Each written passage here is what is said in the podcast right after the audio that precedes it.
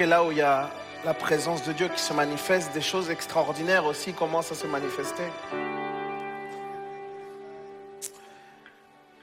Et je pense à tous ceux qui nous regardent par Internet.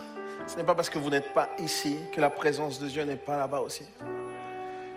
Dieu est omniprésent et il veut agir dans ton cœur. Je crois que ce soir, tu as rendez-vous avec Dieu encore. Seigneur, nous disposons nos cœurs maintenant à recevoir ce message qui vient de toi. Seigneur, nous nous reconnaissons comme ayant besoin de ta parole. Nous sommes dépendants de toi, Seigneur. Nous sommes dépendants de toi, Seigneur. C'est toi que nous désirons. Amen. Prends place là où tu es. Je suis honoré de pouvoir partager la parole de Dieu, de pouvoir être là à cette rentrée JAP et je souhaite qu'on puisse euh, remercier en applaudissant à tous ceux qui ont permis que tout ça puisse se faire, s'il vous plaît. Il y a beaucoup d'acteurs. Et je fais un, petit clin d'œil spécial à nos équipes vidéo. Voilà, on peut encore les applaudir. Ils font un super boulot aujourd'hui encore. Merci. Et je suis d'autant plus euh, touché de pouvoir vous partager un sujet euh, que, je que je veux vous apporter avec beaucoup de respect, avec beaucoup de crainte, beaucoup d'humilité. Euh, mais je le pense nécessaire. Je pense que Dieu souhaite nous parler de ça. Je me suis retrouvé dans des situations où j'ai remarqué que des gens pouvaient servir Dieu avec abnégation, avec beaucoup d'énergie. Euh, ce genre de personnes, vous savez qu'on peut voir un peu partout. Et sans pour autant, je me suis rendu compte que ça ne garantissait en rien les motivations du cœur des personnes. En fait, qu'est-ce qui les amène à servir? C'est une question primordiale en tant que disciple. Et les gens, je me suis même rendu compte que les gens peuvent sembler même bons chrétiens, en fait. C'est ça qui est fort. Ça peut sembler des bons chrétiens, des bons serviteurs, mais l'intention profonde du cœur, que d'ailleurs seul Dieu connaît, hein, moi je ne la connais pas, euh, si, si cette euh, intention profonde n'est pas bonne, alors c'est qu'avant d'être ou de vivre comme serviteur, ils ne vivent pas d'abord en tant que fils et filles de Dieu. Et ça, ça change absolument tout. C'est ce que moi j'appelle des disciples orphelins. J'ai eu un entretien avec une personne, une fois, quelqu'un que, que, que j'apprécie énormément, une personne qui, dans son époque, a contribué à des projets très importants jeunesse. Il faisait bouger des foules, si je peux dire ça comme ça. Il réunissait des milliers de personnes. C'était l'un, des, l'un des, de ses piliers en France où il réunissait énormément de gens. Il réussissait aussi à avoir des bons contacts pour à faire venir des, intervenants internationaux. Et énormément de gens sortaient encouragés de ces fameuses rencontres.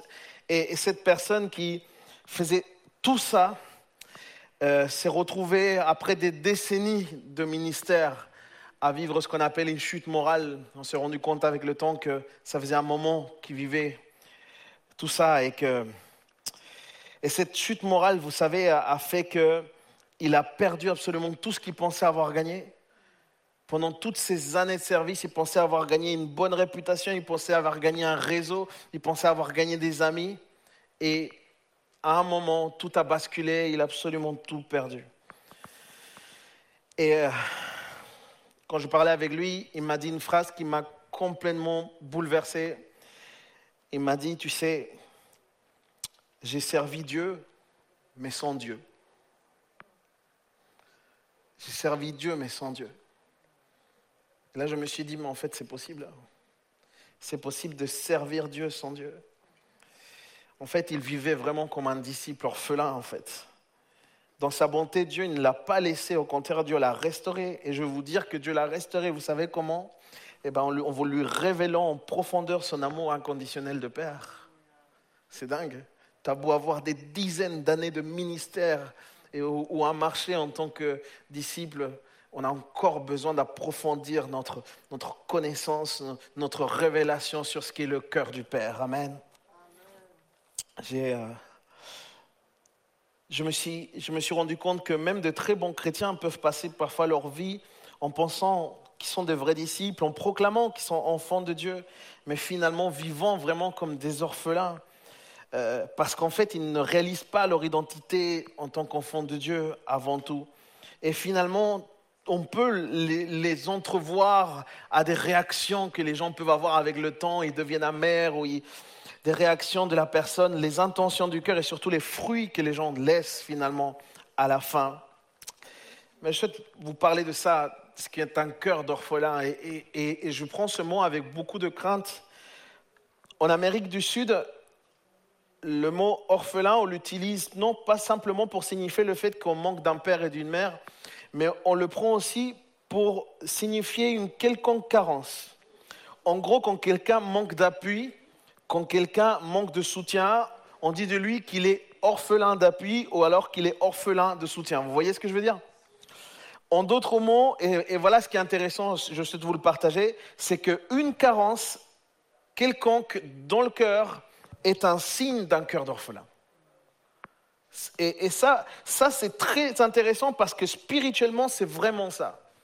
Spirituellement, c'est une réalité. On, reconnaît le cœur d'orphelin parce qu'il est profondément lié en plus à des peurs. Tout ce qui est un cœur d'orphelin est souvent lié à des peurs. Des peurs de quoi? Des peurs de manquer d'argent, manquer de ressources, peur de, de, ce que les gens peuvent penser d'eux.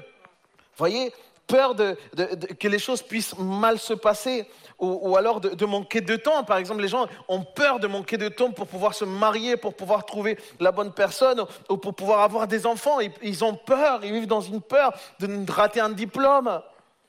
Peur, encore, et ça c'est la pire sans doute, c'est la peur d'être rejeté de Dieu.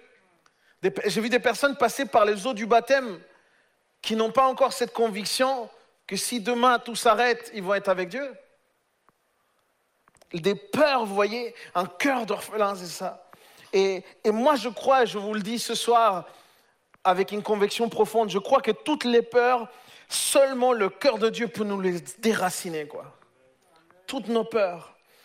Je ne sais pas si vous étiez là pendant les, les, derniers baptêmes. Il y a eu Suji, qui est un jeune Japien aussi, qui vient de se faire baptiser et il nous partageait que lui, dans sa quête spirituelle, il recherchait la paix, vous voyez. Il recherchait la paix à droite et à gauche. Il a essayé plein de choses. Il avait vécu des choses compliquées, mais au fond de lui, il ne cherchait qu'une chose, c'est à trouver une paix intérieure. Et, euh, et c'était fort parce que finalement, il concluait par le fait de dire que tout ce qu'il avait besoin, il l'a retrouvé quand il a rencontré Dieu le Père. Tout, il avait, même lui, il avait vécu toute sa vie avec une haine, une colère envers son papa, qui avait, qui, avait, euh, il y avait une, histoire de, violence euh, familiale. Et, au milieu de tout ça, il y avait une haine qui s'était formée pendant des années. Et lui, il a déjà plus de 20 ans. Et, il arrive à ce moment-là, et Dieu fait tellement une action puissante, le cœur de Dieu fait tellement une action puissante dans son cœur qu'il il, il a même pardonné son père. Parce que le pardon, c'est quelque chose de divin, les amis. Et Dieu va lui donner cette force qu'il avait besoin pour pouvoir pardonner et enfin être libre. Et toutes ces peurs que lui, il avait, ils ont été vaincus à cause de l'amour du Père. C'est incroyable. Et moi, je constate quelque chose d'abord, c'est que notre contexte, notre contexte sociétaire, là, ce qui se passe aujourd'hui, en fait, nous, on hérite d'un cœur d'orphelin. Là, tout ce qui nous, entoure, ça, ça, transpire ça. On est une société qui, de base, je ne sais pas si vous vous rendez compte, il veut exclure tout ce qui est père, l'image du père. Vous, êtes d'accord avec moi? Tout ce qui est l'image de père aujourd'hui, c'est une bataille. C'est un truc de fou. Et, du coup, si on, si on veut enlever l'image de père, en fait, avec ça, on est en train d'enlever l'image aussi de Dieu le Père. Du coup, on est, on est en train de, de rejeter, d'exclure Dieu le Père. Et pour ceux qui étudient la sociologie, la philosophie moderne, tout ça, ils vont me comprendre. Aujourd'hui, il, il, y a des philosophies aujourd'hui qui influencent notre société et qui influent tellement, influencent tellement notre société que de nos jours, les gens pensent qu'ils sont leur propre Dieu. Ils arrivent à cette conclusion. Et, et pourquoi c'est important de dire ça? Parce que s'ils sont leur propre Dieu, ça veut dire aussi qu'ils ont le droit de faire leur propre vérité, d'avoir leur propre vérité au nom de leur liberté, ils se font leur vérité. Vous comprenez? Et, euh, et, et moi, j'ai envie de dire, parce que c'est important de le savoir, si la vérité ne nous libère pas, je crois qu'elle n'est pas efficace.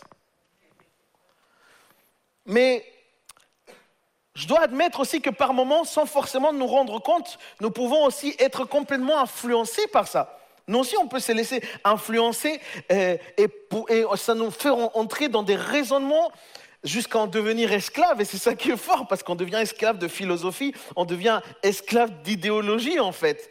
Et les gens se pensent complètement libres. Mais en fait, ils sont esclaves. Et quand on rentre dans un moule idéologique, c'est exactement là qu'on perd notre identité. Et c'est déterminant de pouvoir comprendre que de notre identité vient notre autorité. Parce que l'Église, et toi et moi qui sommes l'Église, on, va pouvoir être efficace dès lors qu'on connaît vraiment notre identité. Pourquoi? Parce que la puissance jaillit de l'identité en fait. Et euh, c'est en ça que je trouve l'évangile tellement puissant parce que quand on est de nouveau, ça qui se passe, hein, quand on est de nouveau, Dieu nous rend, en fait, on va récupérer enfin notre identité. Et ça, il faut que je le dise à quelqu'un qui a besoin de l'entendre ce soir. Il faut se rendre compte, quand tu es né de nouveau, en fait, tu te rends compte que tu es aimé de Dieu, aimé d'un amour complètement parfait, un amour tellement parfait que quoi que tu fasses, ça ne change absolument rien à l'amour de Dieu. Et encore plus fort, c'est un amour qui ne varie pas et que tu, tu ne peux même pas faire de mérite pour l'avoir. Et ça, c'est, ça, c'est fort. Parce que finalement, tout ce que tu vas faire par la suite, quand tu as eu cette révélation de l'amour, il faut que ce soit simplement en réponse à l'amour de Dieu. Parce que tu ne pourras jamais gagner l'amour de Dieu. C'est ce que j'appelle, moi, l'amour scandaleux. Pour moi, c'est scandaleux, cet amour, en vrai. C'est un scandale. Parce que moi, franchement, j'ai eu beaucoup de mal à comprendre. Euh, je, veux confesser ça. J'ai eu beaucoup de mal à comprendre. La Bible dit que le soleil se lève sur des justes et sur des méchants. Et, moi, j'ai eu du mal à comprendre ça, vous voyez. Parce que ça veut dire que si, si, le soleil se lève sur les justes et les méchants, ça veut dire que c'est un amour transversal. OK? Mais moi, l'amour transversal, ça me fracasse la tête. Parce que moi, j'ai grandi, et peut-être vous aussi, dans quelque chose où il faut mériter. On a ce qu'on mérite. Vous connaissez cette expression? On a ce qu'on mérite. Et encore pire, parfois, on a, du mal euh, à comprendre. Moi, j'ai eu du mal à comprendre pourquoi est-ce que Dieu pouvait aimer tel ou tel frère ou telle sœur alors qu'il est en train de commettre des péchés graves et que tout le monde le sait. Comment est-ce que Dieu peut l'aimer? Moi, je, me suis, dit à un moment aussi, euh, comment est-ce que Dieu peut aimer quelqu'un qui semble lutter avec des tendances qui nous dépassent, comme par exemple euh, le racisme? Des gens, des gens qui sont racistes. Comment est-ce que Dieu peut aimer des gens racistes quoi? Je me suis dit, comment est-ce que Dieu peut aimer des, gens qui, qui, ont des pulsions sexuelles et, qui ne se contrôlent pas ou qui font aucun effort? Vous voyez ce que je veux dire? Comment est-ce que Dieu peut aimer quelqu'un qui n'a aucune générosité ou quelqu'un qui vit complètement dans le mensonge? Comment est-ce que Dieu peut aimer? Et moi, je me suis posé la question parce que, parce que ça, me fracassait la tête, vous voyez? Et, ça m'a fracassé la tête jusqu'à un moment précis. Jusqu'à un moment précis. C'est, c'est quand euh, j'ai été touché moi-même par l'amour de Dieu. Et quand j'ai été touché par l'amour de Dieu et que j'ai submergé dans sa grâce, c'est alors que tu te rappelles qu'en fait, tu mérites rien du tout et que la même personne qui fait tout le mal et toi qui peut-être semble faire tout bien, vous ne méritez pas l'amour de Dieu. Ça, là, ça a été une révélation puissante pour que j'arrête de juger. Dieu est capable de transformer un cœur d'orphelin, vous voyez, une, attitude particulière. Dieu est capable de transformer un cœur d'orphelin en un cœur de fils et de fille. Et c'est le projet de Dieu. Parce qu'il y a une réelle différence et je voudrais que vous puissiez me suivre là-dessus. Le cœur d'orphelin, par exemple.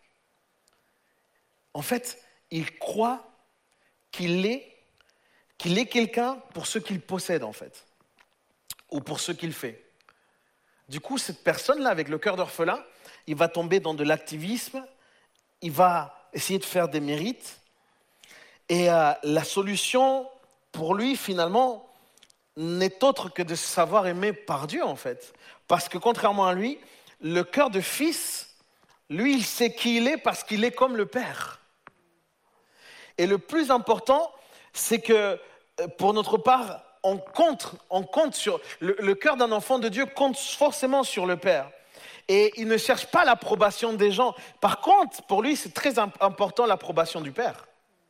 Et c'est l'image de Jésus. Combien de fois, alors que Jésus était Jésus, il se mettait à part pour chercher l'approbation du Père? Le cœur d'orphelin, lui, il doit toujours se défendre. Il doit prendre soin de lui-même, car il compte que sur lui-même. Il considère qu'il ne compte que sur lui-même. Et donc, euh, finalement, c'est cette image d'être son propre Dieu, en fait. Et parfois, il va agir, mais il va agir par peur de perdre sa place. Il va avoir euh, par peur qu'on le, le zappe, vous voyez, perdre un poste, un niveau. Alors que le cœur de fils, lui, il sait que le Père prend soin de lui et que c'est un engagement réel de Dieu. Alors, il n'est pas intimidé par qui que ce soit. Parce que Dieu lui-même se cherche de le défendre. Hum. C'est très épuisant, les amis, de vivre avec un cœur d'orphelin. Le cœur d'orphelin se croit propriétaire de ses propres réussites. Alors il s'autogratifie en faisant ce qu'il veut. Il s'est dit, j'ai réussi, donc je fais ce que je veux. Alors que l'enfant de Dieu, le cœur de l'enfant de Dieu, il sait qu'il appartient au Père. Et euh, l'appel qu'il a, c'est euh, d'être un bon administrateur, un bon gestionnaire des affaires de son père. Et contrairement au cœur d'orphelin, en fait, il ne fait pas ce qu'il veut, il fait simplement les œuvres de papa. Le cœur d'orphelin, il, y a dans, son cœur constamment soit une profonde expression d'égocentrisme, et là on va voir un, paradoxe de fou, soit il est constamment en train de son ego, sa fierté, et il veut être dominant, ou soit d'un autre extrême, il, a un sentiment d'infériorité ou, alors un sentiment de rejet. Il balance entre les deux. Alors que le cœur de l'enfant de Dieu, lui, il est reconnu pour son humilité et il reconnaît sans cesse que tout ce qu'il a, c'est grâce au Père. Le, cœur d'orphelin, il pense savoir où il va. D'ailleurs, il dit toujours, je vais où je veux. Mais finalement, il, est complètement perdu. Par contre, le cœur de l'enfant de Dieu, il se laisse guider. Il se laisse guider par Dieu. Et ça, c'est fort. Et je le disais dans la prédication, juste avant de finir l'année dernière, l'important n'est pas forcément de savoir où on va. L'important, c'est de savoir que celui qui nous, faire confiance à celui qui nous amène là-bas. Vous voyez? Et euh, le cœur d'orphelin, par exemple, il cherche constamment à être aimé même s'il ne le dit pas, parce, que par fierté, il ne va pas le verbaliser. Mais il cherche à être aimé. Et ça passe par le fait de vouloir impressionner, de pouvoir se dire, je suis quelqu'un devant les autres. Alors que le cœur du Fils de Dieu, il cherche à aimer à son tour, parce qu'il se reconnaît déjà aimé du Père, en fait. Le cœur de l'orphelin, il est toujours dans la comparaison, toujours dans la compétition, constamment. Alors que le cœur de l'enfant de Dieu, il sait qu'il est complémentaire à ses frères et sœurs. Alors il n'a pas besoin d'être dans une compétition quelconque. Le cœur, de, l'orphelin, il cherche à faire sa propre justice. D'ailleurs, souvent, il, est animé par ce truc-là où, il se dit c'est injuste ce que je vis et puis il, est engagé dans telle ou telle cause. Mais le cœur de l'enfant de Dieu fait avant tout confiance à la justice de Dieu. Parce que le cœur de l'orphelin, par moment, il ne se rend même pas compte, mais il pense qu'à lui-même, alors que le, cœur d'un enfant de Dieu, c'est celui de, de, toujours se poser la question, comment servir? Parce que quand je suis en train de servir, je suis en train d'aimer les autres, en fait. Et enfin, le cœur de l'orphelin, moi, pour moi, en fait, il compte sur ses propres forces pour pourvoir à ses propres besoins. Et quand il y arrive, il est fier. Alors que le cœur de l'enfant de Dieu, c'est le cœur qui sait demander à son Père. Il demande à son Père. Voyez-vous, l'adoption, ça change tout dans la vie.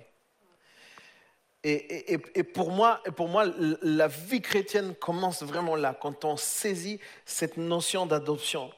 Et, pourquoi c'est tellement important? Dans notre monde, l'adoption, c'est quelque chose de, très particulier. Il y a des enfants qui, naissent sous X. Vous connaissez ça? Et il y a des enfants qui n'ont même pas de nom, en fait. On leur donne pas de nom. Ou alors, ils n'ont pas un nom entier, ou alors, ils connaissent pas forcément leurs origines. Et, et du coup, en ne donnant pas de nom à ces enfants, quelque part, on ne leur donne pas d'identité, vous voyez.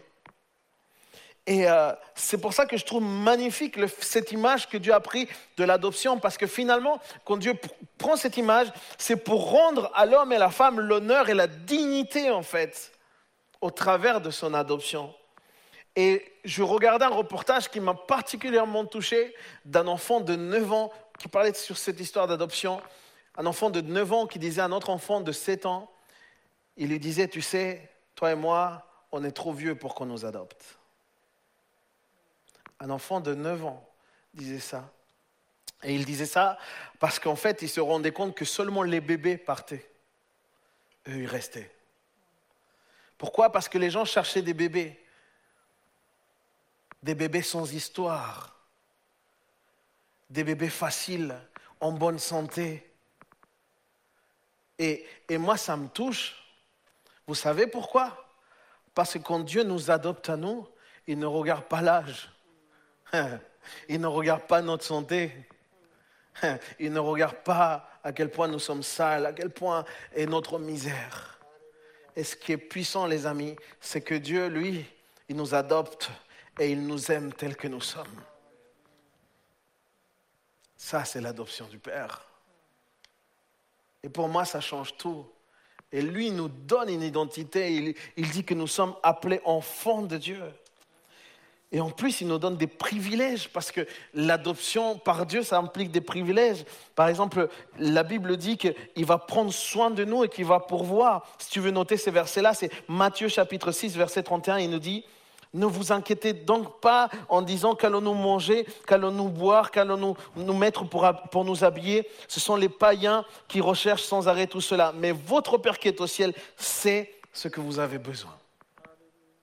Dieu nous, nous donne le privilège de pouvoir rentrer dans une intimité et de pouvoir avoir un héritage. Un héritage. Il y en a qui, il y a certains enfants qui connaissent même pas c'est quoi ce mot, héritage.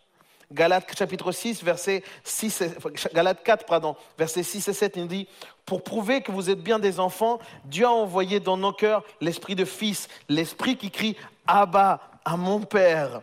Ainsi, tu n'es plus esclave, mais tu es enfant. Et puisque tu es un enfant, Dieu te donnera l'héritage qu'il réserve à ses enfants.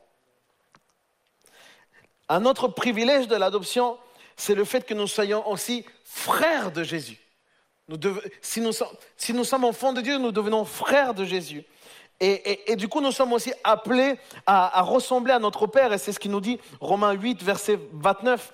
Car Dieu les a choisis d'avance. Il les a aussi décidés d'avance et à, les rendre semblables à des fils, afin que celui-ci, soit l'aîné d'un grand nombre en parlant de Jésus. Et enfin, pour moi, ce qui est encore plus fort, c'est que l'adoption, ça, devient le fondement de notre espérance. Parce que si Dieu nous a adoptés, on a la garantie qu'on vivra l'éternité avec lui. Et ça, ça change tout. Au travers de, au travers de, de l'adoption, Dieu, vient, il nous guérit, il nous restaure, et il nous restaure aussi la bonne image du Père. Pourquoi? Parce que Dieu est beaucoup plus intéressé que toi et moi de pouvoir résoudre ce fameux vide qu'il y a en nous, qui, qui laisse, qui, ce vide qu'a laissé l'absence d'un parent, en fait. Dieu veut résoudre ça, il est intéressé pour ça. Et le psaume 27, verset 10, s'il y, a un verset que, que tu peux ancrer dans ton cœur ce soir, je voudrais que ce soit celui-là, psaume 27, verset 10, il dit, si, si, mon père et ma mère m'abandonnaient, toi, Seigneur, tu me recueillerais. Ah. Le message central du Nouveau Testament pour les disciples, se trouve dans Romains 8. Le message central de la Bible, enfin du Nouveau Testament, se trouve dans Romains 8. Et Romains 8, c'est le fait que nous soyons adoptés. Le fait que nous sommes enfants de Dieu, qu'il nous a adoptés, qu'il nous aime. Ça, c'est le message central. S'il y avait une chose que Paul voulait transmettre à l'Église, c'était ça. Et croyez-moi, sans réaliser ça, sans cette révélation, nous vivons comme des disciples orphelins. Tu peux aller à l'Église, tu peux même servir, mais tu peux passer à côté de la paternité de Dieu.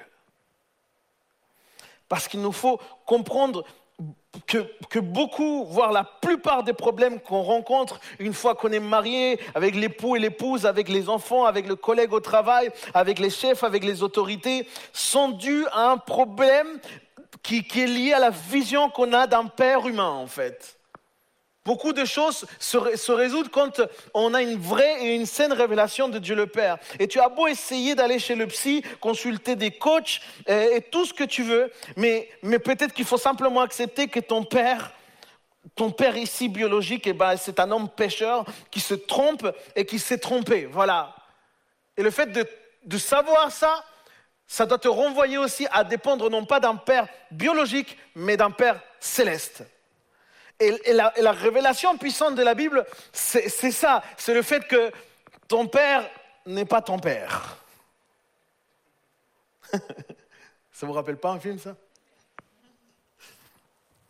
Mais c'est ça. C'est fondamental.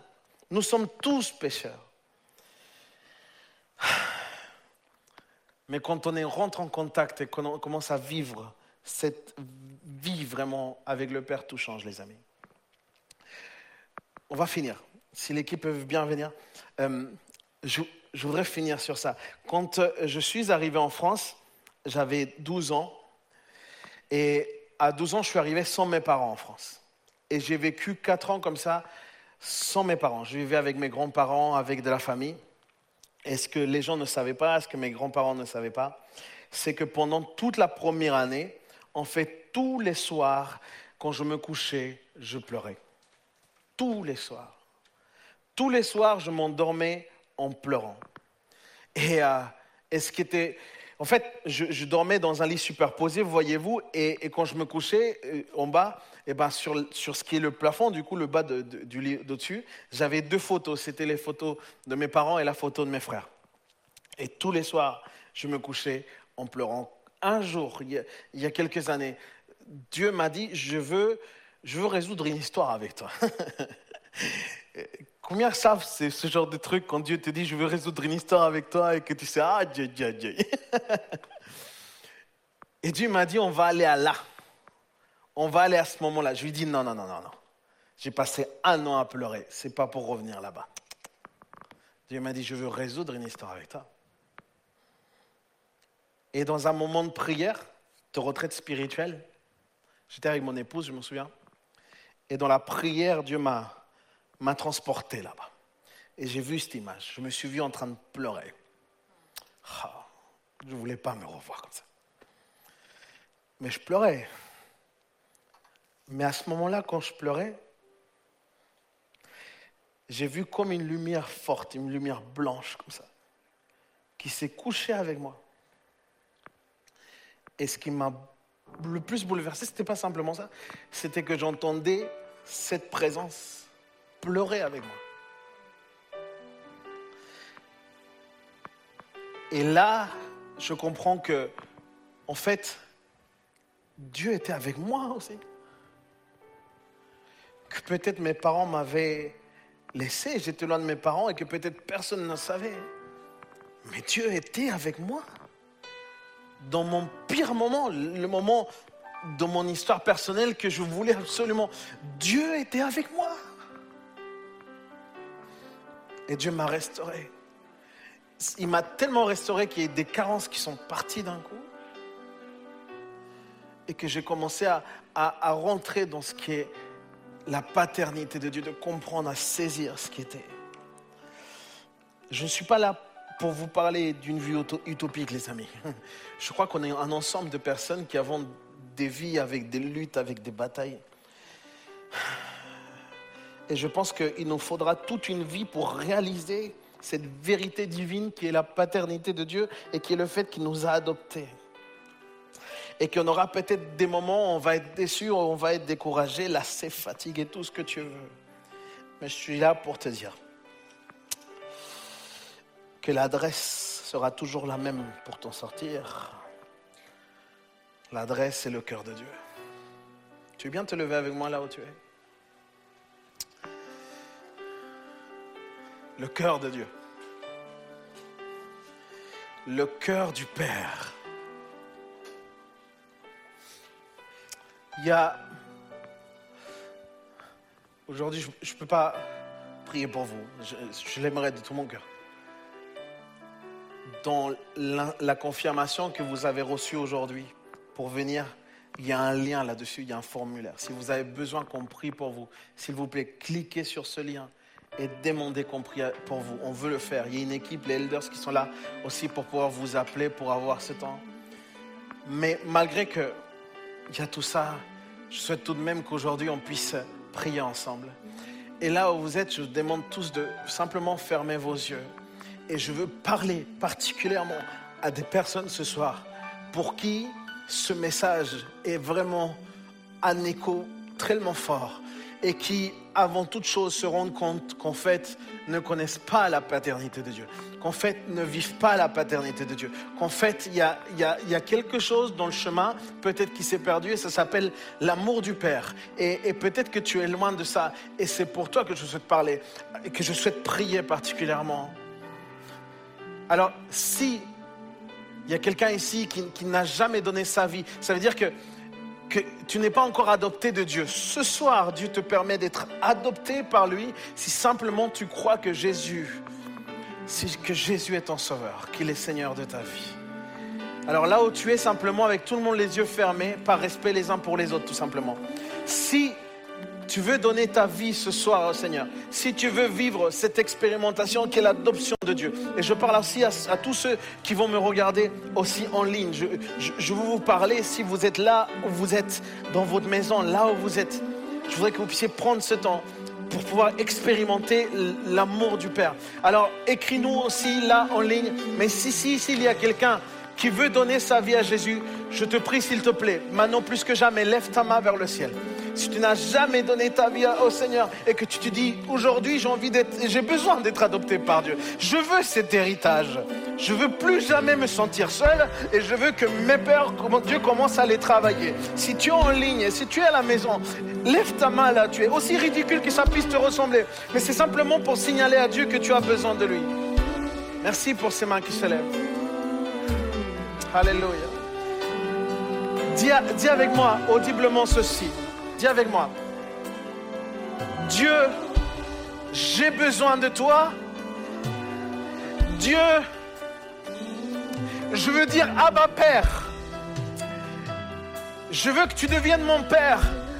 J'accepte Jésus comme mon Sauveur et je veux qu'il soit le Seigneur de ma vie parce qu'il est le chemin qui m'amène au Père. Alors aujourd'hui, dis-le verbalement comme ça avec tes propres mots. Dis-le aujourd'hui, Seigneur, adopte-moi. Fais-moi naître de nouveau, Seigneur. Je veux que ton esprit vienne en moi, qui me saisisse et qui me change à jamais toute mon existence au nom de Jésus. Seigneur, je prie pour ces personnes qui aujourd'hui font cet acte. Saint-Esprit, viens, Seigneur, sur leur cœur. Viens les convaincre, Seigneur. Viens les restaurer Viens leur donner cette identité de Père au nom de Jésus. Cette identité qu'on retrouve simplement en toi, Seigneur. Nous sommes tes enfants. Merci, Seigneur, pour l'œuvre que tu es en train de faire. Et je veux finir avec ça. Combien de personnes n'expérimentent pas en fait l'amour du Père? Levez la main vers le ciel. N'aie pas honte. N'aie pas honte. On a des saisons de vie où l'amour du Père, nous sommes tellement loin. Simplement lève ta main et dis-lui, Seigneur, je veux je veux, moi, me sentir enfant. Dis-lui, je veux me sentir enfant. Et je veux refuser tout esprit, tout esprit d'orphelin. Je renonce à toute attitude d'orphelin et je veux agir en tant qu'enfant. Pour cela, j'ai besoin de me rapprocher de ton cœur. J'ai besoin de me rapprocher de toi. Seigneur, révèle-toi à moi. Me voici. Je ne suis pas le meilleur. Mais Seigneur, je sais que tu n'es pas venu chercher les meilleurs. Tu es venu chercher peut-être les pires. Alors pense à moi. Je veux renouveler, Seigneur, cet amour avec toi. Voici mon cœur, Seigneur. Tu vois mon attitude, tu vois mon cœur. Seigneur, je veux vivre, je veux vivre dans cette paternité. Pour t'adorer. On va finir en chantant ce chant. Je veux saluer particulièrement ce soir à tous ceux qui nous ont rejoints en ligne. Merci. Merci d'avoir été avec nous. Je crois que Dieu avait un message pour chacun d'entre vous. Et, j'espère vraiment que vous allez pouvoir aussi aller beaucoup plus loin. Sachez qu'on a mis en place aussi euh, cette possibilité de pouvoir être accompagné, de pouvoir être suivi. Vous avez un lien qui a été mis dans les commentaires, vous pouvez aller le chercher. Vous cliquez dans ce lien, vous pouvez avoir accès à ce formulaire pour qu'on puisse vous contacter, pour qu'on puisse vous accompagner. Si ce soir vous avez fait une démarche concrète et que vous avez besoin d'accompagnement, s'il vous plaît, faites, allez jusqu'au bout de cette démarche. On souhaite vous accompagner. On vous remercie tous de, tout cet appui que vous nous donnez aussi en regardant cette, cette, vidéo. On vous dit à très très bientôt pour un nouveau moment avec Jap, les jeunes adultes à Paris. À bientôt.